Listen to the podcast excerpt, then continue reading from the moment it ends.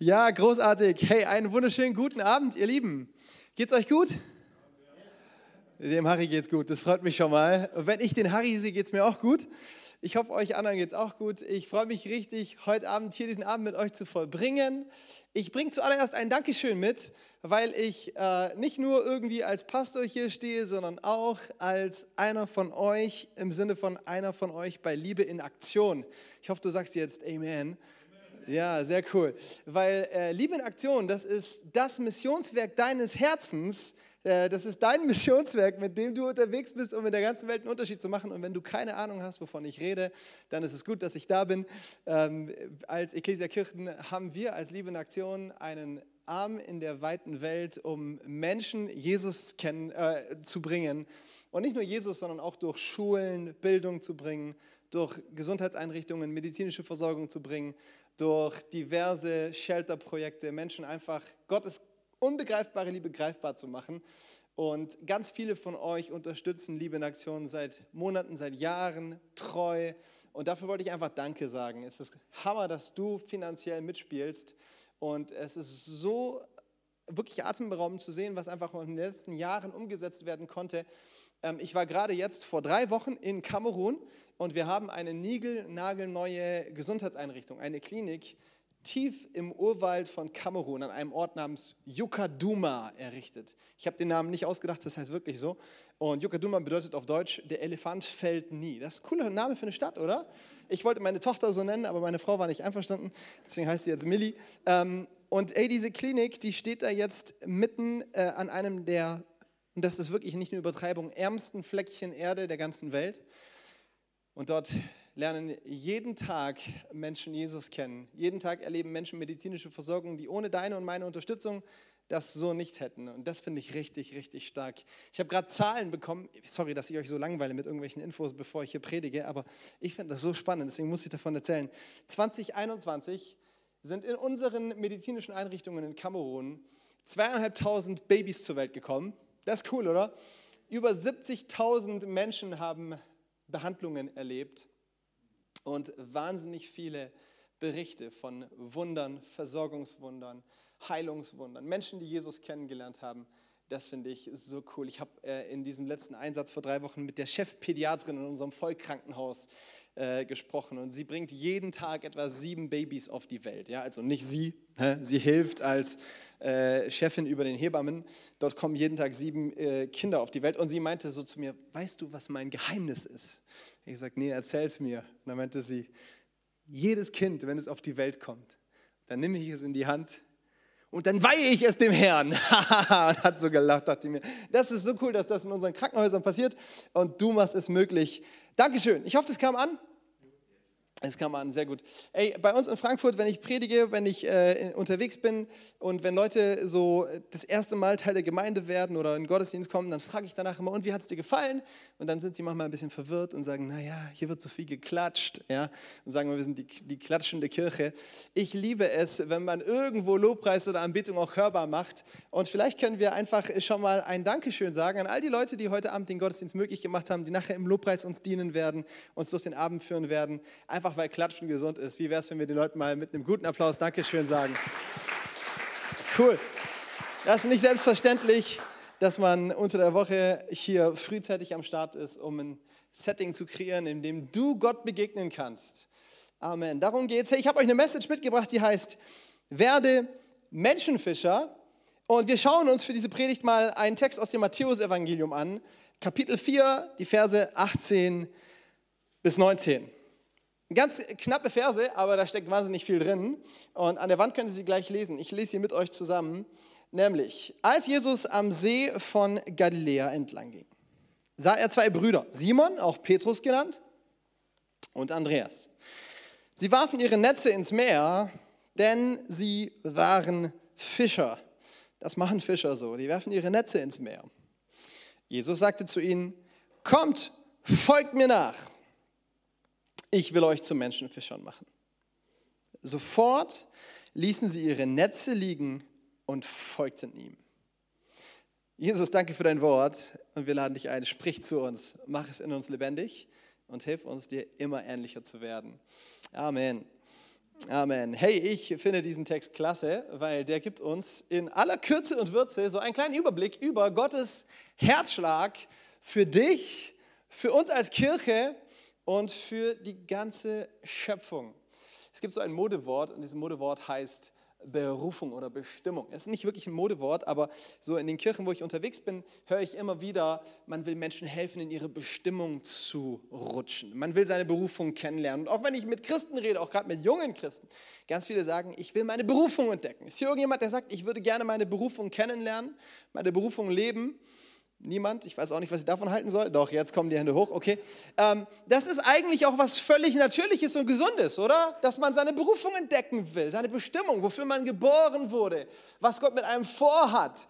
Und ich weiß nicht, wie du so von der Prägung her tickst, aber wenn wir früher über Berufung gesprochen haben, dann war Berufung immer ein Ort, okay? Also wenn du berufen warst, war immer die Frage, für welchen Ort bist du berufen? So, der Traum war, du bist berufen, Missionar in Hawaii zu werden. Das war richtig cool, ja? Weil dann ging es nach Hawaii.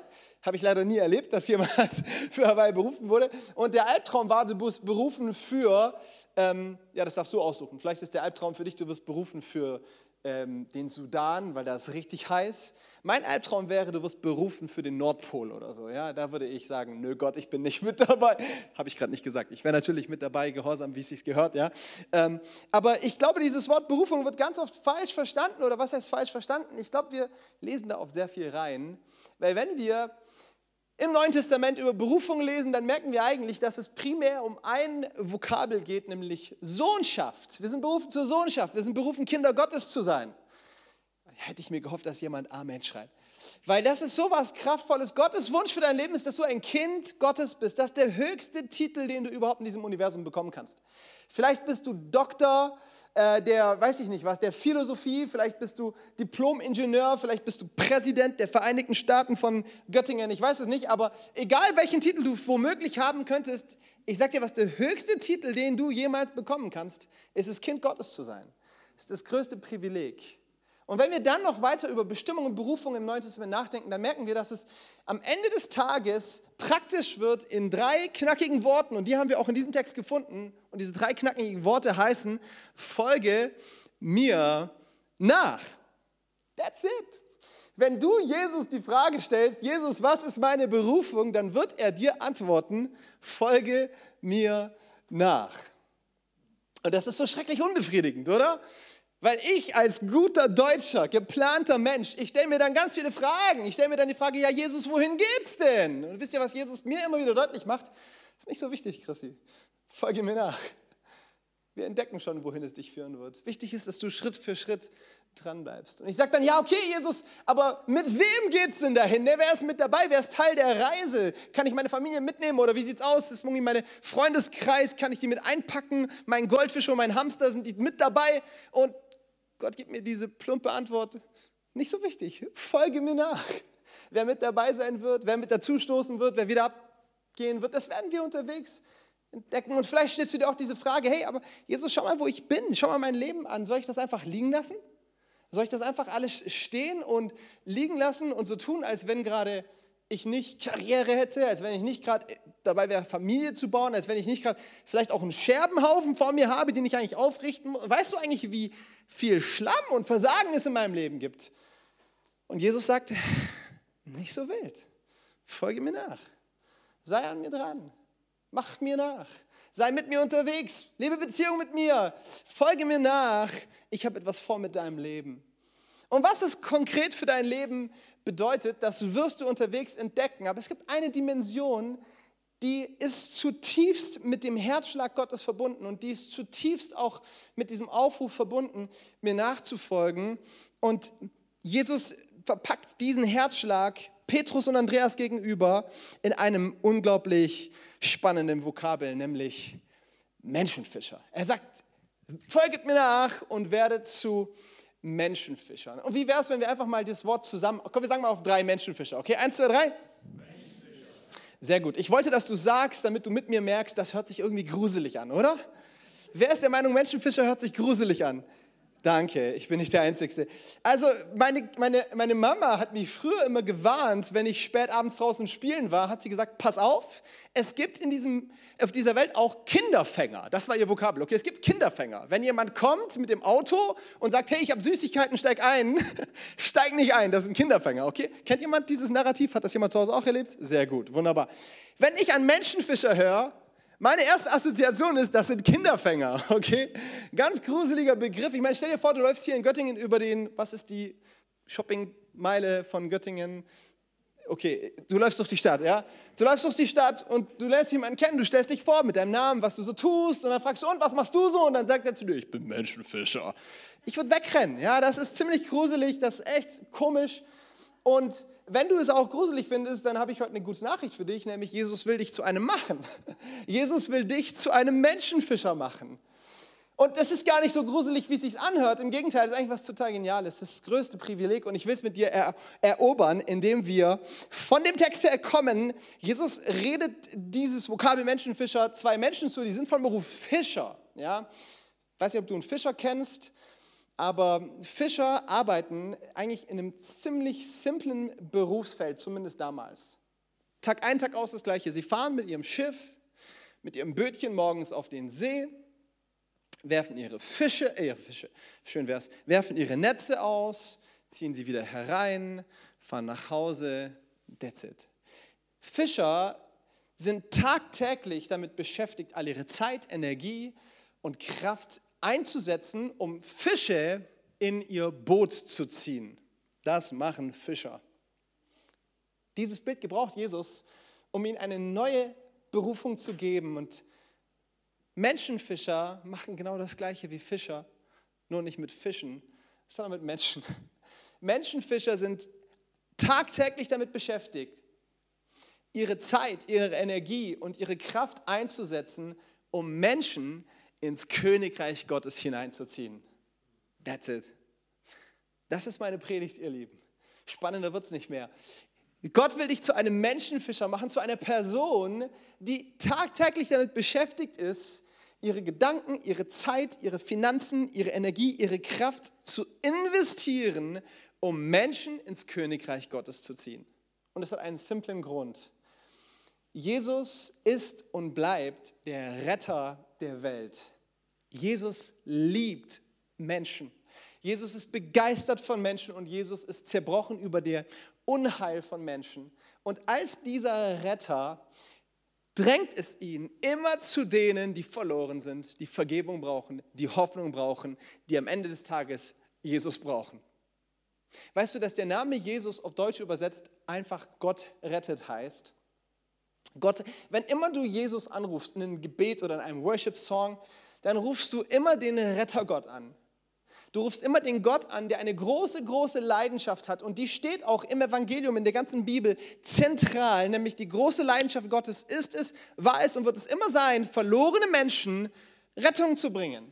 Menschen, die verloren sind in in, in ihrer Schuld Vergebung zu bringen. Menschen, die verloren sind in Hoffnungslosigkeit, Licht und Zuversicht und Halt zu schenken. Menschen, die verloren sind in Krankheit, Heilung zu schenken. Menschen, die verloren sind in Sinnlosigkeit, in Bedeutungslosigkeit, Sinn und Bedeutung zu schenken. Jesus ist der Retter. Und um Menschen zu retten, will er dich gebrauchen. Und deswegen wird auch Folgendes in deinem Leben die Realität sein. Wenn du Jesus nachfolgst, wenn Jesus dir zuruft, komm, folge mir nach, dann hat er ein Auge auf dich geworfen und mit dem einen anderen Auge ist er schon wieder unterwegs zu den Verlorenen, weil er dich aufruft, folge mir nach, ab zu den Verlorenen. Wir bringen Menschen nach Hause. Weißt du, es gibt so eine moderne Variante von Christentum, von, von Frömmigkeit, von Spiritualität, die ist sehr ich-zentriert. Da geht es sehr viel darum, ähm, wie es mir geht in meinem Alltagsleben, ähm, wo, Gott mir etwas Gutes tun kann, wo, wo Gott für mich da sein soll und, und, und wo das Evangelium meinem Leben einen frischen Anstrich geben muss. Und wisst ihr, das gehört alles mit dazu. Halleluja. Gott sei Dank kümmert sich Gott um dich. Gott sei Dank ist Gott dein liebender Vater im Himmel, der dich versorgen will und der für dich da ist. Und zum Glück lebt der Heilige Geist in dir, der dir Freude schenken will und Kraft schenken will, um deinen Alltag zu meistern. Aber all das hat auch ein Ziel und dieses Ziel ist, dass Gott sein Königreich etabliert und dazu gehört, dass verlorene Menschen nach Hause kommen und er will dich in seiner Mannschaft haben, um genau das zu tun. Und weil das immer noch A und O des Evangeliums ist und das auch immer noch A und O der Kirche ist, ihr Lieben. Kirche ist nichts anderes als eine Mannschaft von Menschenfischern, die zusammen unterwegs sind, um ihre Netze zusammenzustecken, um mehr Fläche zu haben, um mehr Fische zu kriegen, okay? Ich weiß, das klingt unglaublich unattraktiv im 21. Jahrhundert, das ist mir schon klar. Aber das ist nun mal die Message der Bibel, dass Gott unterwegs ist, um Menschen zu ihm zu ziehen. Und weil es der Auftrag der Kirche ist, ist es dein Auftrag, ist es unser Auftrag. Und deswegen habe ich heute auch eine richtig unbequeme Frage für dich. Ich habe diese Message vor, weiß nicht genau, drei Wochen, glaube ich, in Frankfurt bei uns in der Gemeinde gepredigt. Und da fand ich das noch viel schlimmer, wenn ich die Frage gestellt habe, weil den Leuten musste ich danach in die Augen schauen, ja? Mit denen musste ich danach noch sprechen. Bei euch ist das völlig entspannt. Ich düse nachher mein Auto und Marc hat den Schlamassel. Ähm, deswegen stelle ich dir auch voller Freimut heute Abend. Und die Frage ist nicht dazu da, um dich irgendwie unter Druck zu setzen oder dich zu ärgern oder dich irgendwie schlecht fühlen zu lassen. Nein, nein, nein, ich will dich begeistern. Vielleicht denkst du, die Frage an sich begeistert noch nicht, aber ist noch nicht das Ende der Predigt. Die Frage heißt ganz einfach, wann hast du eigentlich das letzte Mal jemanden zu Jesus geführt? Wann warst du das letzte Mal aktiv daran beteiligt, eine Person, die fern von Jesus ist, verloren ist in ihrer Schuld, einen Beitrag zu leisten, dass diese Person Jesus kennenlernt. Wann hast du das letzte Mal jemandem das Evangelium kommuniziert? Über WhatsApp, über Instagram, über mit dem Mund kann man ja auch noch reden tatsächlich, ne? Ähm, über, über, über Taten. Wann hast du das letzte Mal jemanden eingeladen, in den Gottesdienst zu kommen, damit er das Evangelium hört? Wann hast du das letzte Mal jemanden besucht, der einsam war, um ihm zu zeigen, ich bin für dich da, um ihm zu zeigen, es gibt einen Gott, der an dich denkt? Wann hast du das letzte Mal irgendwie einen Beitrag dazu geleistet, dass Menschen Jesus kennengelernt haben? Wie gesagt, ich bin überhaupt nicht hier, um dich zu verurteilen und ich will auch keine Antwort. Wir gehen jetzt nicht die Reihen durch und hören uns Stories an. Nein, keine Angst. Ich will dich begeistern es gibt wenige Sachen im Leben, die meinem Leben so viel Bedeutung und so viel Sinn schenken, wie die Tatsache, dass ich Menschen dabei helfe, Jesus kennenzulernen. Und wenn ich am Ende dieser Reise mal ankomme, wo Menschen tatsächlich den Schritt machen und sie, sie haben Jesus kennengelernt und haben Heilung erlebt, haben Rettung erlebt, haben Hoffnung erlebt, dann stehe ich immer wieder vor dieser Story und denke mir, danke Jesus, dass du mich gebraucht hast, dass ich meinen kleinen bescheidenen Beitrag leisten durfte, um diese Person zu Jesus zu führen. Hey, ich kann niemanden heilen. Das ist Aufgabe Gottes. Ich kann niemanden überzeugen von, von Glaube. Das ist Aufgabe Gottes. Ich kann niemandem Hoffnung geben. Das kriege ich gar nicht gebacken. Ja? Das ist Aufgabe Gottes. Aber ich habe mein, hab mein Engagement drin. Ich habe meinen Auftrag darin, Menschen zu Jüngern zu machen, das Evangelium zu erzählen. Ich habe euch ein Bild mitgebracht. Dieses Bild habe ich im Sommer letzten Jahres zugeschickt bekommen und es hat mich sehr, sehr, sehr bewegt. Ich erzähle euch die Story hinter diesem sympathischen Mann.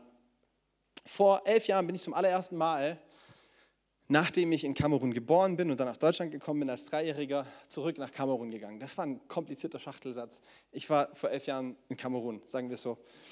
Und dort habe ich die, Auf, die Arbeit von meinem Papa kennengelernt. Mein Vater, Peter Schneider, hat in Kamerun mittlerweile 130 Projekte realisiert. Unfassbar.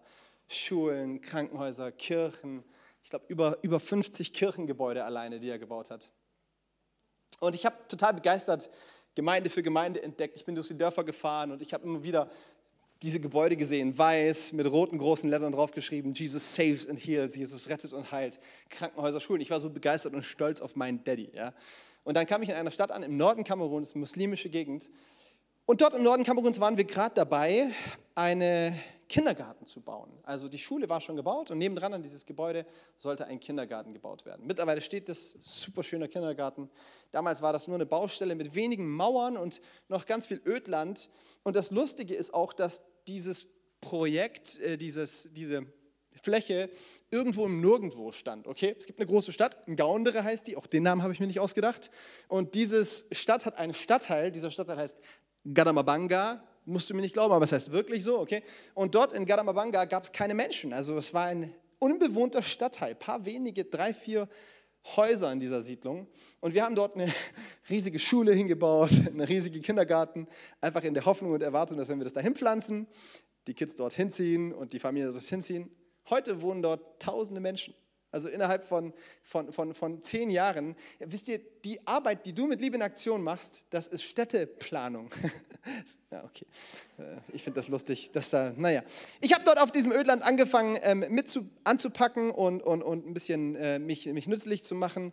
Ähm, da gab es eine Picke, da gab es so äh, alle möglichen Werkzeuge und es galt, den Boden ein bisschen zu nivellieren, indem man die großen Steinblöcke zerballert. Und ich habe mir so eine große Picke geholt. Ich habe angefangen, dort zu arbeiten. Es war heiß. Ich dachte, ich bin alleine. Ich dachte, das ist meine Möglichkeit, ein bisschen braun zu werden. Ich habe mein Shirt ausgezogen, okay?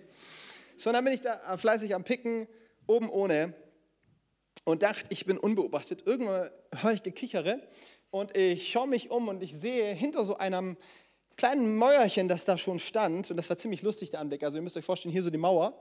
Und dann an der Seite der Mauer, von unten angefangen, ein Kopf nach dem anderen hat hinter der Mauer hervorgeschaut, okay? Und, und sobald ich sie entdeckt hatte, waren die Köpfe auch sofort wieder weggegangen und ich habe wieder weiter ge, gepickt und irgendwann wieder gemerkt, okay, ich stehe unter Beobachtung, wieder hingeschaut und sofort. Wisst ihr, das Lustige ist, damals, äh, da, da gab es keine Menschen, Vermutlich war ich der erste Weiße, den sie überhaupt je gesehen haben. Und wenn nicht, dann war es zumindest der erste weiße nackte Bauch, den sie je gesehen haben. Ja, also wahrscheinlich haben die sich gedacht, wie kann man so weiß, wahrscheinlich dachten die, ich bin ein Engel so weiß. Ja? Naja, auf jeden Fall haben sie dann immer wieder es nicht lassen können und haben vorgeschaut. Und dann war ich gut vorbereitet und ich möchte dir Mut machen, sei vorbereitet. Gibt es hier Rangers? Bei den Rangers sagt man allzeit bereit, allzeit bereit für Jesus. Seid gut vorbereitet, dann, wenn sich die Möglichkeit ergibt, ein Menschenfischer zu sein. Menschen das Evangelium zu teilen. Und in dem Moment, ich gebe jetzt richtig an, ich war richtig gut vorbereitet. Ja, ich war auf den Moment gefasst, dass Kids kommen und ich denen von Jesus erzählen kann. Deswegen hatte ich einen Rucksack und da waren 200 Lollis drin. Das hört sich jetzt richtig nach Kinderfängern an, ne? nach Menschenfischern war war nicht so gemeint. Ich hatte einfach eine, was, was Leckeres dabei, Punkt. Und ich hatte das wortlose Buch dabei. Kennt jemand das wortlose Buch noch? Nein, das ist so eine Bibel auf fünf Seiten, nur mit Farben, ohne Worte. Und anhand der Farben kommunizierst du das Evangelium. Also wenn du nicht weißt, wie du über Jesus quatschen sollst, hol dir das wortlose Buch in die Tasche, okay?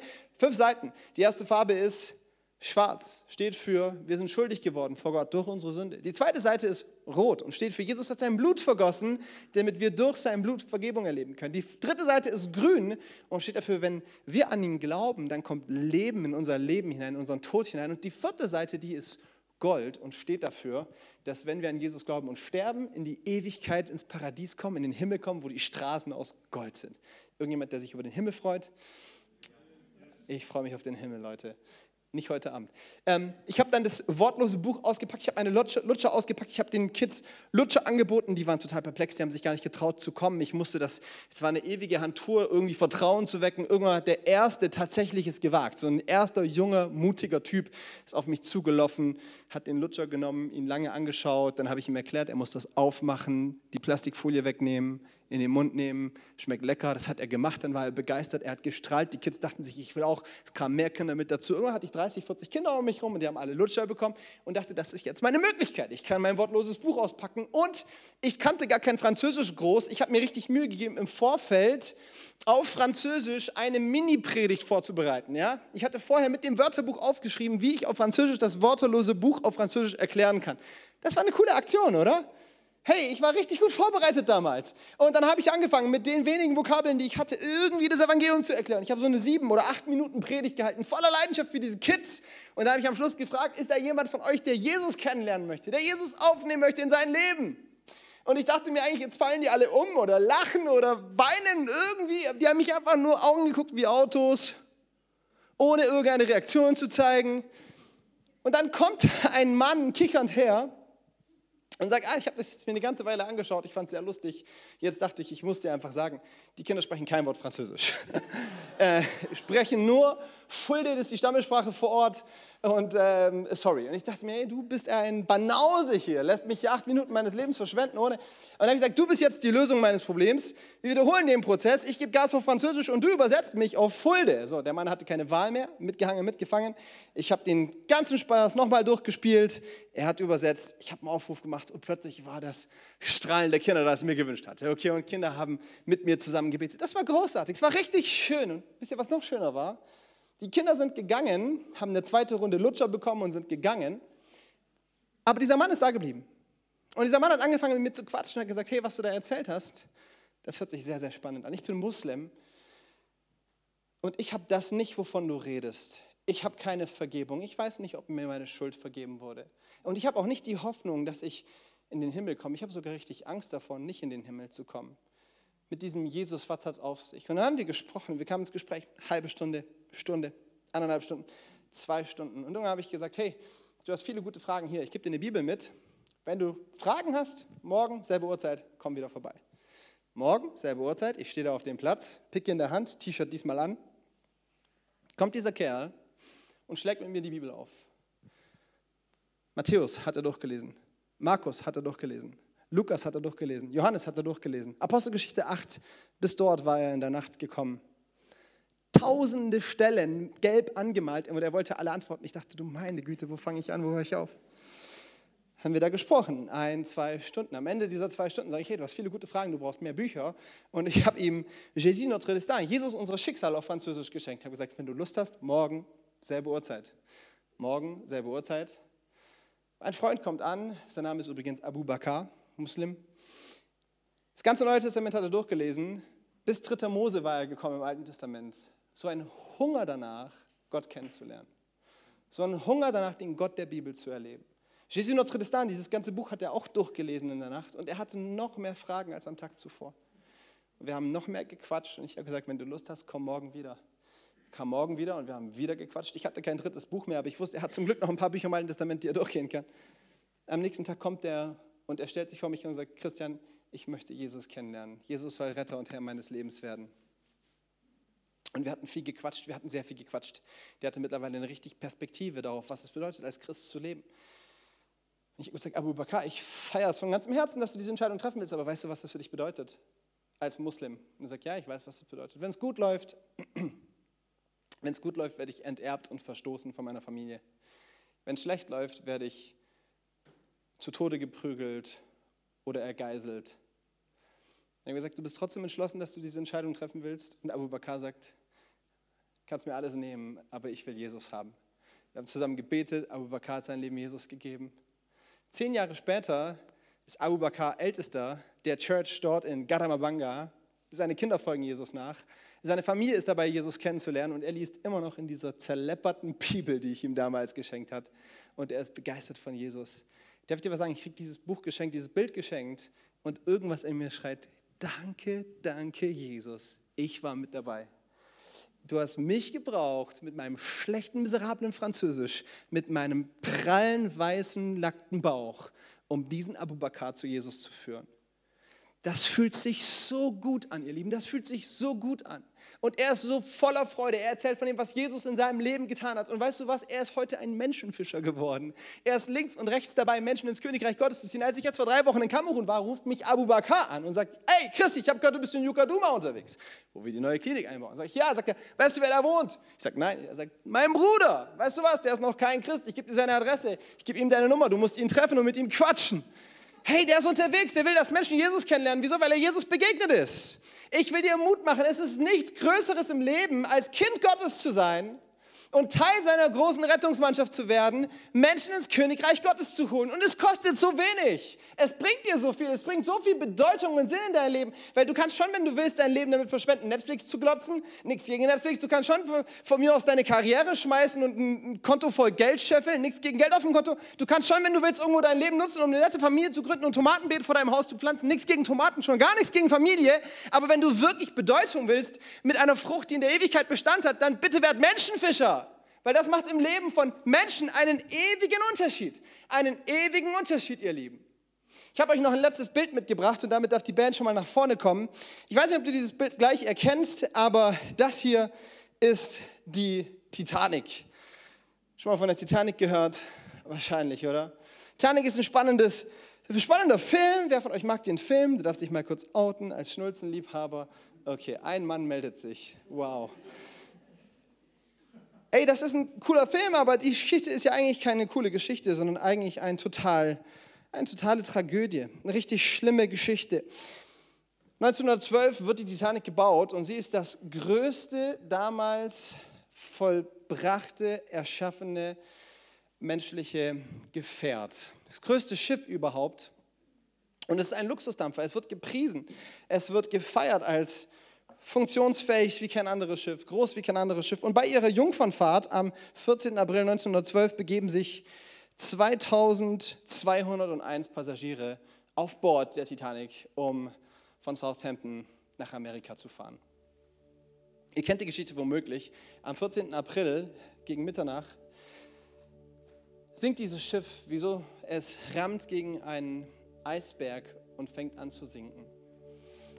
Im Lauf dieser Nacht kommen 1514 Menschen ums Leben. Das ist eine richtige Tragödie. 1514 Menschen, die in der Kälte im kalten Wasser ertrinken. Was mich bewegt hat, ist, als ich äh, gehört habe von, von einer Tragödie in der Tragödie. Manche nennen sie die zweite Tragödie der Titanic. Gegen 21 Uhr rammt dieses Boot den Eisberg und dieses Schiff fängt allmählich an zu singen. Das ist keine Frage von Sekunden oder Minuten, sondern dreieinhalb Stunden hat es gebraucht, bis die Titanic tatsächlich vollkommen unter Wasser war. Im Lauf dieser dreieinhalb Stunden bricht Panik aus, Menschen versuchen, um ihr Leben zu kämpfen, Menschen springen von Bord, Menschen versuchen sich irgendwie zu retten über Rettungsringe. Und es gibt auch Rettungsboote und gar nicht mal so wenige. Es gibt zwar nicht genug Rettungsboote, aber es gibt einige Rettungsboote. Wisst ihr, was die Tragödie ist? Innerhalb der gesamten ersten Stunde dieser dreieinhalb Stunden werden unzählige Rettungsboote auf Wasser gelassen und das, obwohl die Kapazität dieser Rettungsschiffe nicht mal zur Hälfte ausgeschöpft ist.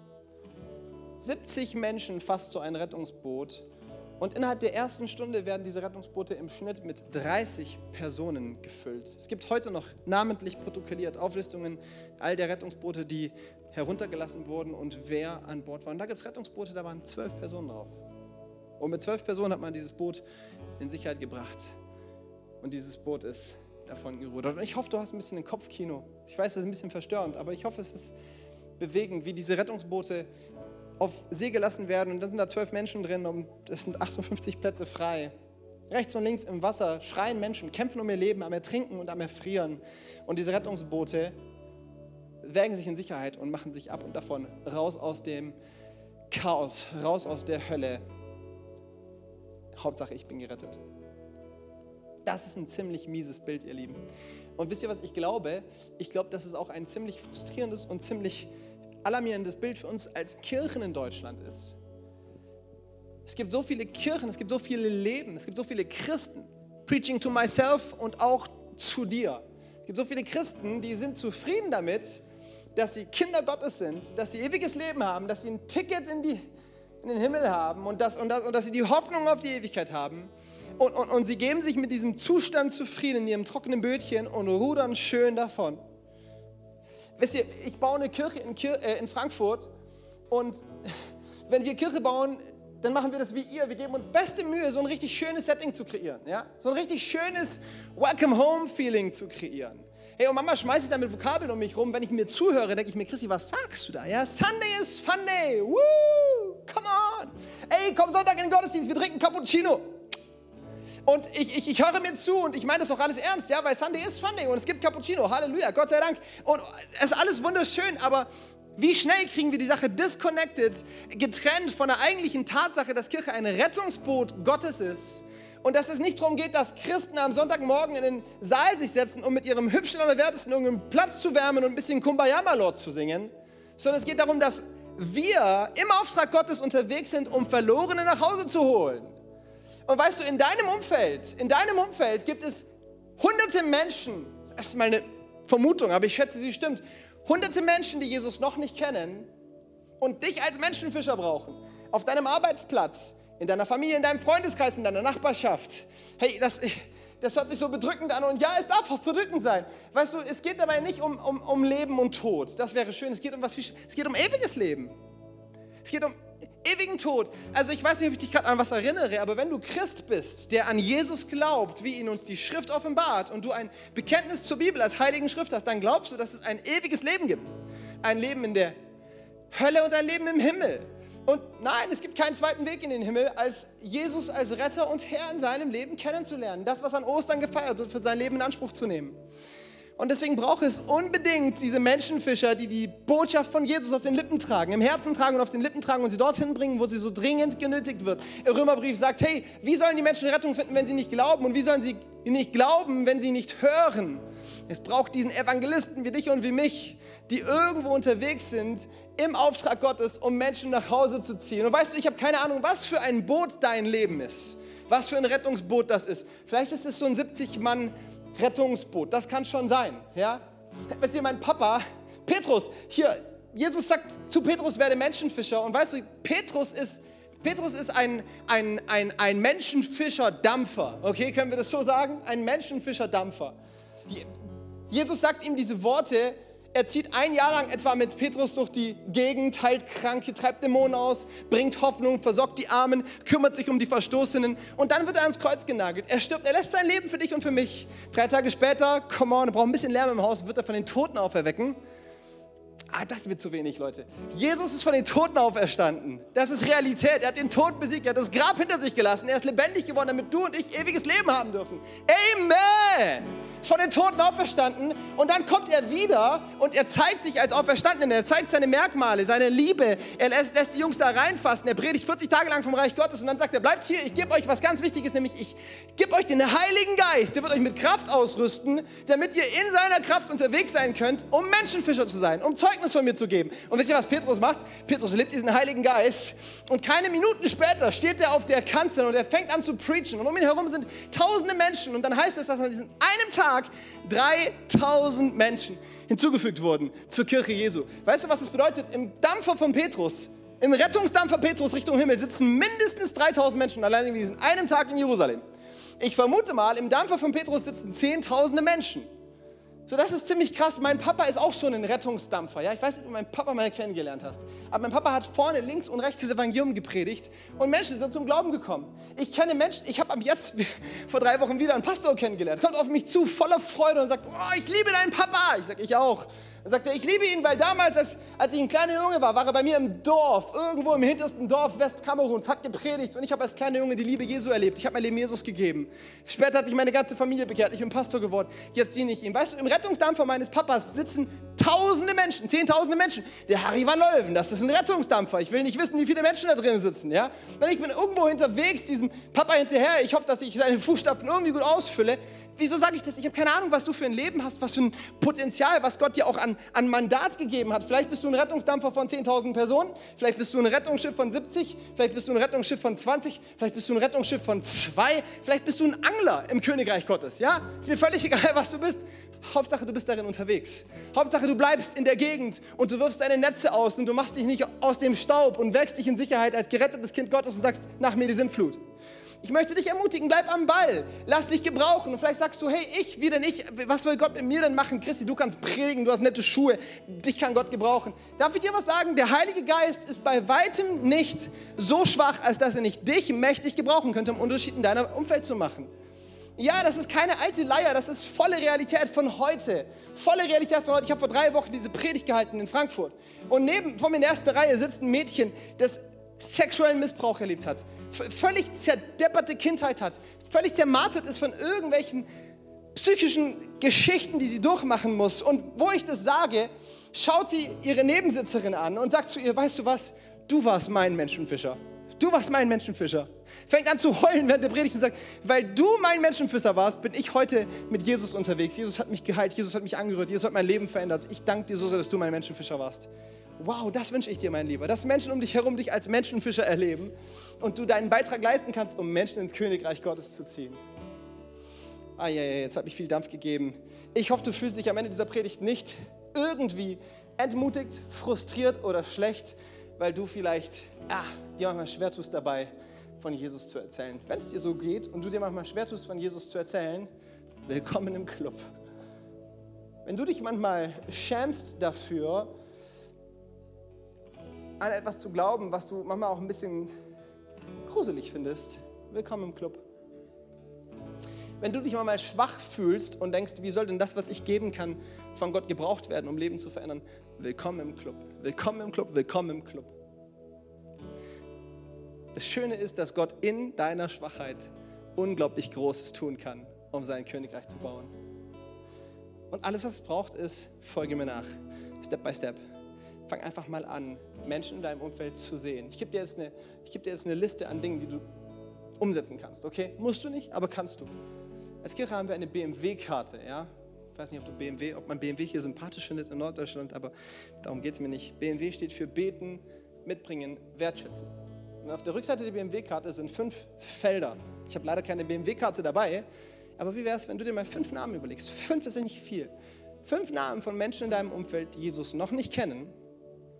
Und du schreibst diese Namen auf deine Karte und diese Karte legst du in deine Bibel oder klebst sie an deinen Kühlschrank oder klebst sie in deine Dusche, ist mir egal wohin.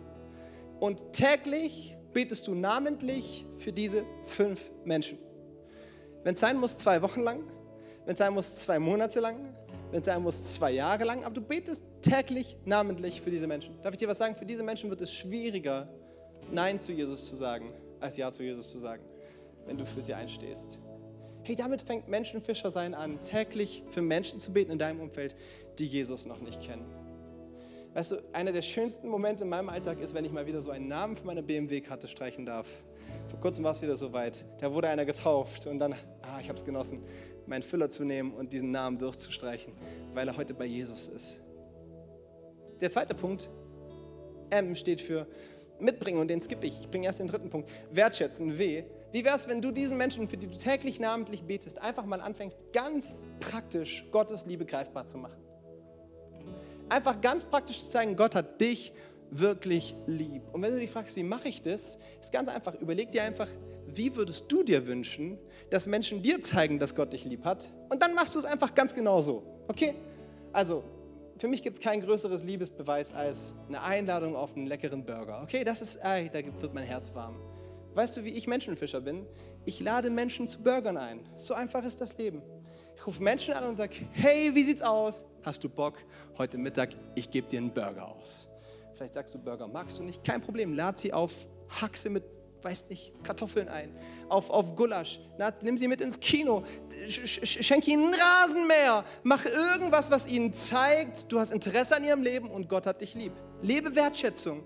Liebe bedeutet alles in dieser Welt und gleichzeitig auch wieder gar nichts. Weißt du, was eine Liebesprache ist, die bei jedem ankommt? Wertschätzung. Wenn du Menschen siehst, sie wahrnimmst und ihnen zeigst, du bist etwas wert. Und wenn Wertschätzung nicht in deinem Geldbeutel ankommt, ist es keine Wertschätzung. Versprochen. Wenn Wertschätzung nicht in deinem Geldbeutel ankommt und dich etwas kostet, ist es keine Wertschätzung. Nein, es ist keine Wertschätzung, wenn du deinem Arbeitskollegen einfach nur ein billiges Traktat über Himmel und Hölle entgegenhältst. Keine Wertschätzung. Es ist viel wertschätzender, wenn du sie auf einen Burger einlädst. Dann ist da dieses wunderschöne Wörtchen M mitbringen. Mensch, wie gut, dass der Marc so einen phänomenalen Job macht und sonntags hier eine frisch gebackene Predigt aus dem Himmel vorbereitet hat und die predigt er und die Liebe Gottes landet in den Herzen.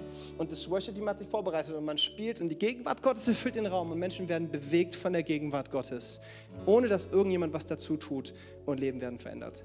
Letzten Mittwoch haben wir Team Night gefeiert und Daisy stand auf der Bühne. Daisy hat sich vor vier Wochen taufen lassen und auf der Bühne erzählt sie, dass sie im Gottesdienst war und während wir gesungen haben, ungläubiger Kontext, ungläubiges Elternhaus, während wir gesungen haben, packt sie die Gegenwart und die Kraft Gottes packt sie die Gegenwart und die Kraft Gottes und sie fängt an, auf die Knie zu gehen und sie fängt an zu heulen wie ein Schlusshund.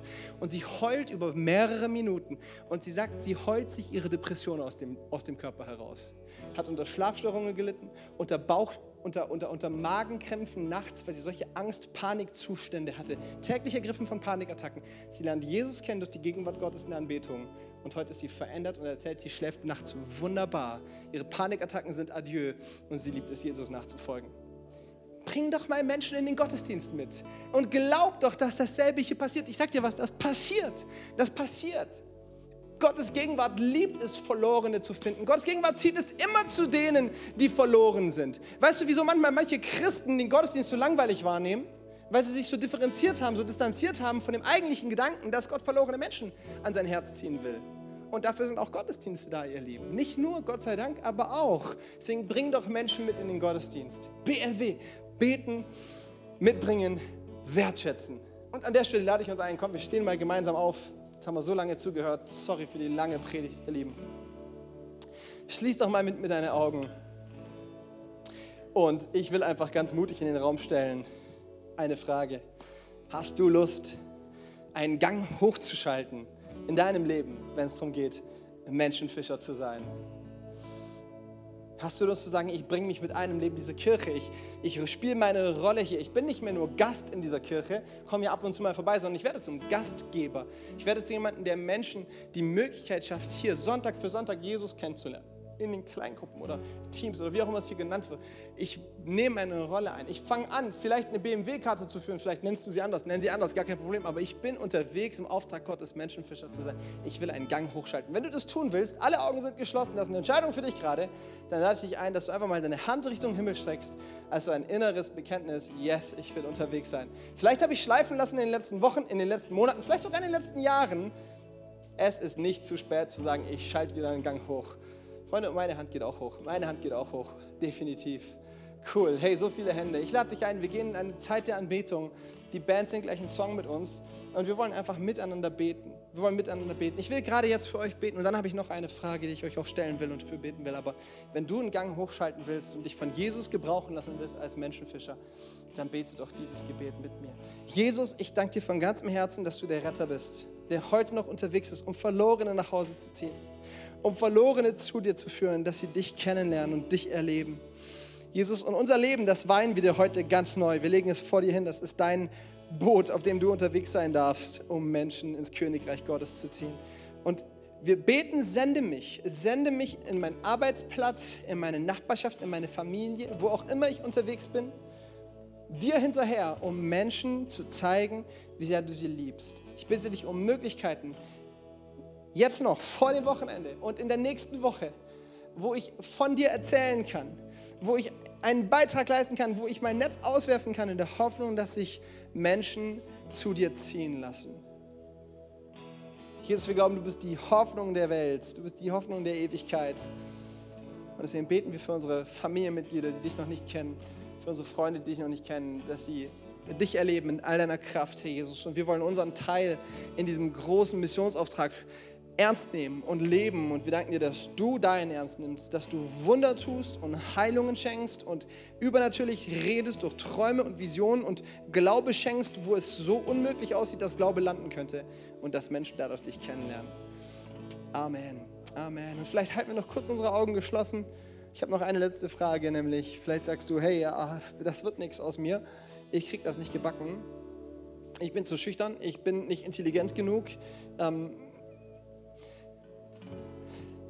Weißt du, das Schöne ist, dass, das Schöne ist, dass es eigentlich nur, eine, nur, eine, nur ein Kriterium gibt, um von Gott als Menschenfischer gebraucht zu werden. Und das ist Verfügbarkeit. Das ist eigentlich das einzigste Kriterium, Verfügbarkeit. Weil sobald du verfügbar bist, sobald du sagst, ich bin dabei, ich will Menschenfischer werden, bringt dir alles andere mit. Und der Heilige Geist will uns erfüllen. Nicht damit wir ein bisschen mehr Gänsehaut haben, nicht damit wir ein bisschen mehr Spaß am Mittwochabend haben, sondern um uns Kraft zu geben, Zeugen zu sein. Apostelgeschichte 1, Vers 8. Und ihr werdet Kraft empfangen, wenn der Heilige Geist auf euch kommen wird und ihr werdet meine Zeugen sein. Bis nach Göttingen. Und wenn du sagst, ich brauche eine neue, frische Erfüllung mit dem Heiligen Geist, dann lade ich dich ein einfach, dass du auch an dieser Stelle mit mir deine Hand hebst und zu sagen, ich will diese neue Berührung von oben haben. Jesus, und ich segne jeden Einzelnen, der gerade auch wieder seine Hand hebt. Ich bitte dich für eine ganz frische Erfüllung mit dem Heiligen Geist. Gerade jetzt, Jesus, geh doch die Reihen und füll unsere Herzen. Füll uns mit Mut, Herr Jesus. Ich bitte dich um denselben Freimut, den Petrus und Johannes und die anderen Jünger erlebt haben, als sie vom Heiligen Geist gepackt wurden, Herr. Lass ihn in unserem Leben sichtbar werden. Und ich segne euch. Der Heilige Geist ist mit euch, er lebt in euch und er, wird euch, er will euch gebrauchen. Er will euch gebrauchen, um Menschen ins Königreich Gottes zu ziehen. Amen.